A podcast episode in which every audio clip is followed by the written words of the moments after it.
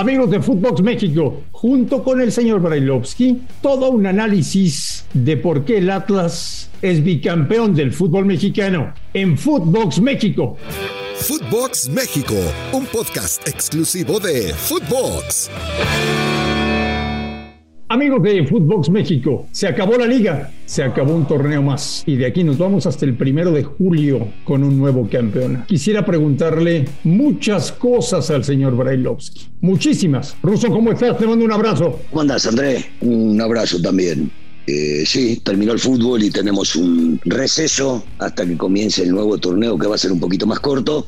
Eh, bueno, esperando que las cosas el torneo que viene, por lo menos a nivel arbitraje y a nivel VAR aprendan un poquito, ¿no? Porque las cosas cada día van de mal en peor. ¿El torneo fue bueno, malo o regular? Ah, fue bueno, fue bueno, Andrés, fue bueno. Fue un torneo bueno, este, con equipos que durante la liga eh, marcaron una cierta diferencia y se ha notado con los puntos, caso el tema de Pachuca, eh, con equipos que como el Atlas sostuvieron una idea de juego que puede o no gustarles a muchos, pero es una idea de juego muy clara y que los futbolistas entienden muy bien lo que pretende su técnico.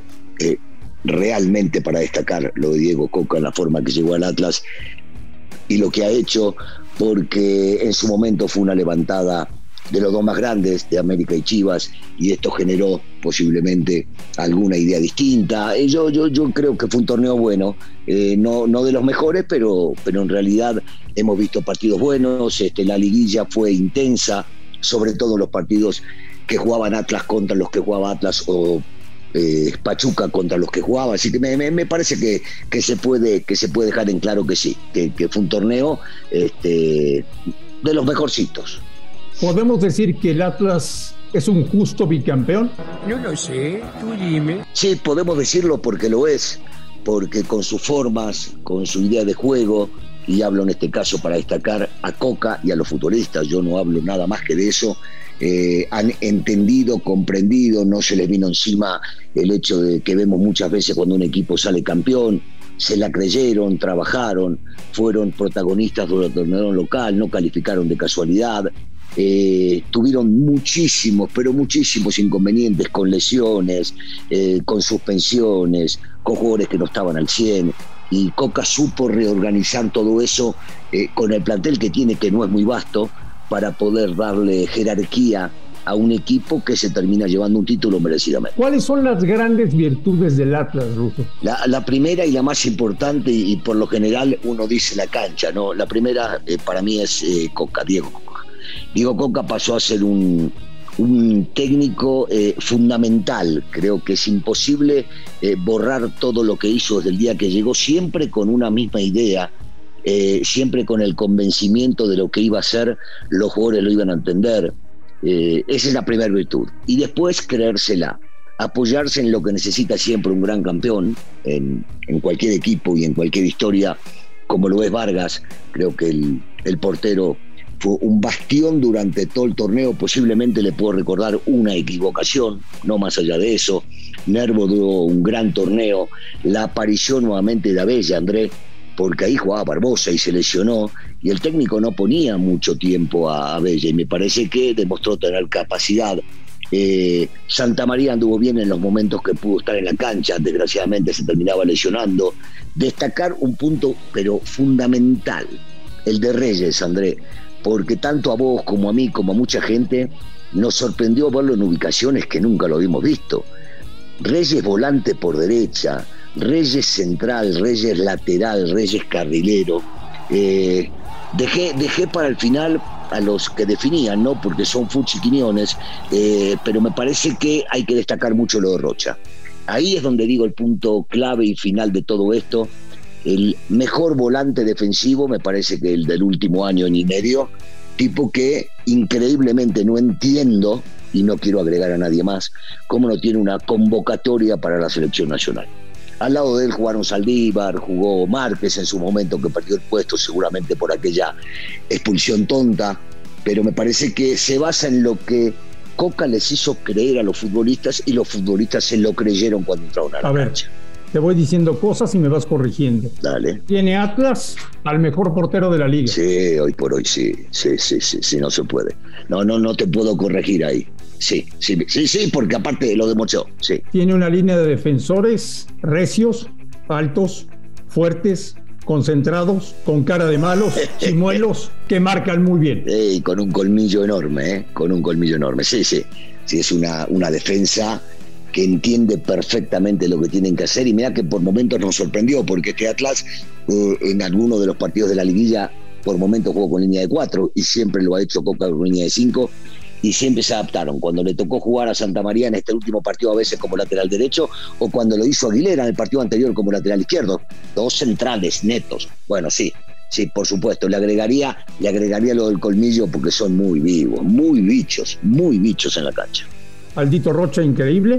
Increíble. El primer, el primer bicampeón con dos clubes en México. Sí, cierto. Con León y con Atlas. Cierto.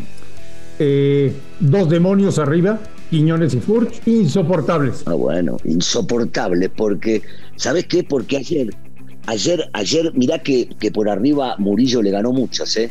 Pero otras tantas las ganó Furch. Y bancarlo a ese tipo bajando la pelota constantemente. Y Quiñones un vivo bárbaro, aprovechando los espacios este, y sabiendo que a Furch lo iban a marcar dos, sí, sí, sí, dos, dos, tipos insoportables para marcar, ¿eh? insoportables. Y si bien Russo, ya no hablamos de aquellas épocas en las que surgían de la cantera del Atlas Márquez, Cepeda, Juan Pablo, Osorno y compañía, hoy siguen saliendo jugadores interesantes. Claro, claro, claro, es cierto. A ver, de estos que mencionás ya hablamos una vez que dejaron de jugar y cuando jugaban y se fueron ganando lugares dentro de la selección, increíblemente, en la selección no hay ninguno. Pero, pero claro que sí, porque eh, Barbosa, Barbosa ha demostrado tener mucha categoría, sí le tocó perder el puesto por su lesión con Abella, eh, pero, pero lo del chico Saldívar es para destacar, lo de Márquez es para destacar. Eh, son, chicos que como Gadi Aguirre entran y, terminan cumpliendo. Este, me parece que este chico Ortega también puede llegar a darle. Eh, lo, está aprovechando, el técnico está aprovechando. Claro, no son del talento que acabas de mencionar, pero me parece que van a ir creciendo. ¿Pueden ir por un tricampeonato? ¿Por qué no? ¿Por qué no? Si, si, si estos chicos se la creen. Primero el técnico se la cree eh, y les hace creer a ellos lo que son. Y si los tipos no se enganchan en esa de que ya está, ya ganamos dos, eh, nos olvidamos de los setenta y pico de años que no salieron campeones, van a seguir siendo un animador. ¿eh? Si no les quitan muchos jugadores eh, y, si pueden aprovechar la, la, calidad de técnico que tienen para no enojarse, para no calentarse. y digo de preguntas que le hace el periodismo con respecto a su forma de jugar. Yo sigo insistiendo, pueden gustarnos o no, pero está muy claro y estos chicos, si se la siguen creyendo, pueden seguir peleando. ¿Es Coca el mejor técnico en la historia del Atlas? Sí, sí, mira, y, mira que repasé técnicos que han pasado por allá, pero que no han conseguido lo que, siguió, lo que consiguió Coca. Sí, habrá que ver cómo lo quiere medir cada uno, porque me dirán que pasaron grandes técnicos o de grandes nombres, pero ninguno ha conseguido lo que se debe conseguir. Al fin y al cabo, eh, este equipo, porque es un grande el Atlas, debía pelear por títulos y ganar títulos. Y de todos los que pasaron por allá, de los que recuerdo, el único que lo ganó fue, fue Coca. Eh, sí, sí, por supuesto. Es el más importante de esta historia del Atlas. Ruso, hoy se despierta Almada, desayunará algo y se va a una larga reunión con Jesús Martínez. ¿Qué tienen que hacer? Yo, yo creo que hoy no se despertó Almada. Yo creo que no durmió, André. Que no durmió. Eh, seguramente estará explicándose lo que sucedió todavía en Guadalajara en el Jalisco, en ese primer partido. Eh, y tratando de resolver algunas de las dudas que le fue generando a algunos de los muchachos que estaban en la cancha. Eh, te digo que pediría muy poco recambio, o va a pedir muy poco recambio Almada. Van a seguir con la misma idea de las cosas que, venían haciendo, porque fueron mucho más las cosas buenas que las cosas negativas. Y entender que les tocó perder contra un equipo que se defiende muy, pero muy bien, que supo aprovechar las circunstancias, sobre todo para mí clave, el gol de Quiñones en el Calisco, que cambió prácticamente toda la, la realidad de lo que se podía llegar a vivir en Pachuca y que en realidad este, deben estar tranquilos con haber hecho lo que tenían que hacer para poder pelear por el título y llevárselo.